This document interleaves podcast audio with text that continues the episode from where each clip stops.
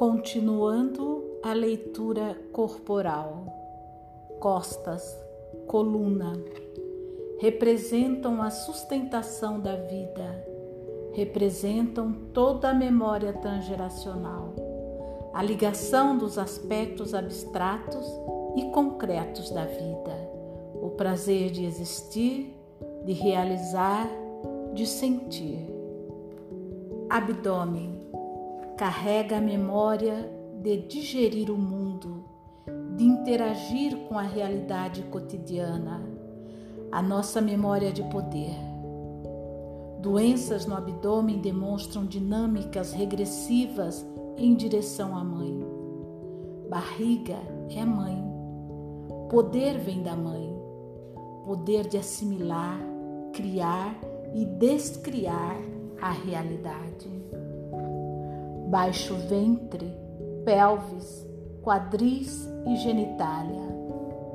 Informam sempre sobre nossa vitalidade, sobre a alegria de viver, sobre o prazer de viver, de interagir com a realidade cotidiana, o poder de assimilar, criar e descriar realidades.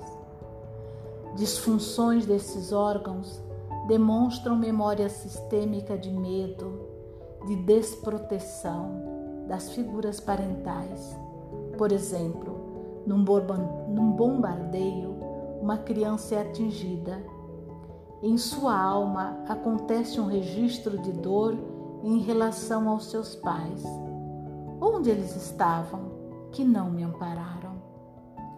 Para a criança, o mundo é os seus pais. Então ela faz xixi, ela tem dor de barriga ou prende o intestino. Esta criança permanece viva em nós, esperando a proteção chegar, muitas vezes por gerações. Então o medo permanece. O medo é a base da disfunção erétil, da ejaculação precoce e da frigidez também da incontinência urinária e da constipação intestinal. Braços. A função dos braços é defender, proteger, guiar, ser meio, ser recurso. Problemas nos braços significa fragilidade em proteger-se, em colocar limites. Mãos mostram a capacidade da realização do fazer acontecer, de materializar as coisas da vida, de criar recursos de potência, de subsistência.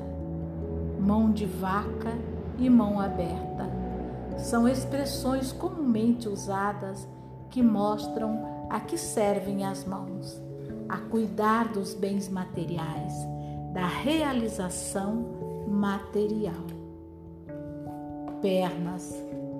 Sua função é de estrutura, de sustentação, de autonomia, de carregar o destino, a vida e conduzir a vida com todas as suas diversas demandas, bem ou mal.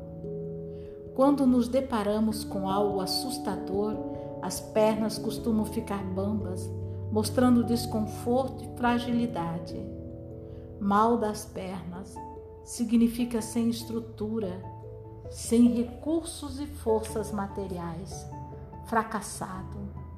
Nossas pernas e pés estão diretamente relacionados à figura do pai, à condição do masculino, do arquétipo do guerreiro.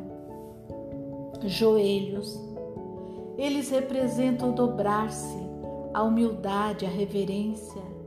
Quando se exige que uma pessoa dobre os joelhos, está se exigindo que ela diminua seu poder. Os problemas são comuns nos joelhos.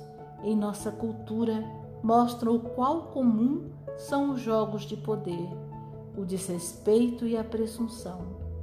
Aquele que se sente humilhado pode ter seus joelhos adoecidos. Antigamente, o castigo para as crianças era aplicado deixando-as de joelho sobre um grão de milho, o que além de ser humilhante, era extremamente doloroso. Nossos joelhos carregam a memória sistêmica do orgulho e da humilhação. Dor nos joelhos significa medo de ser humilhado diante do inimigo. São as memórias de perdas nos sistemas. Pés. Nossos pés carregam as dinâmicas das possibilidades de fazer escolhas, de saber a direção correta. Também carregam a permissão de avançar, de movimentar-se. Eles são o leme de nossa vida. A forma com que cada pessoa caminha mostra como está o seu movimentar-se na vida, seu fazer acontecer. Observe as solas de um par de sapatos usados frequentemente.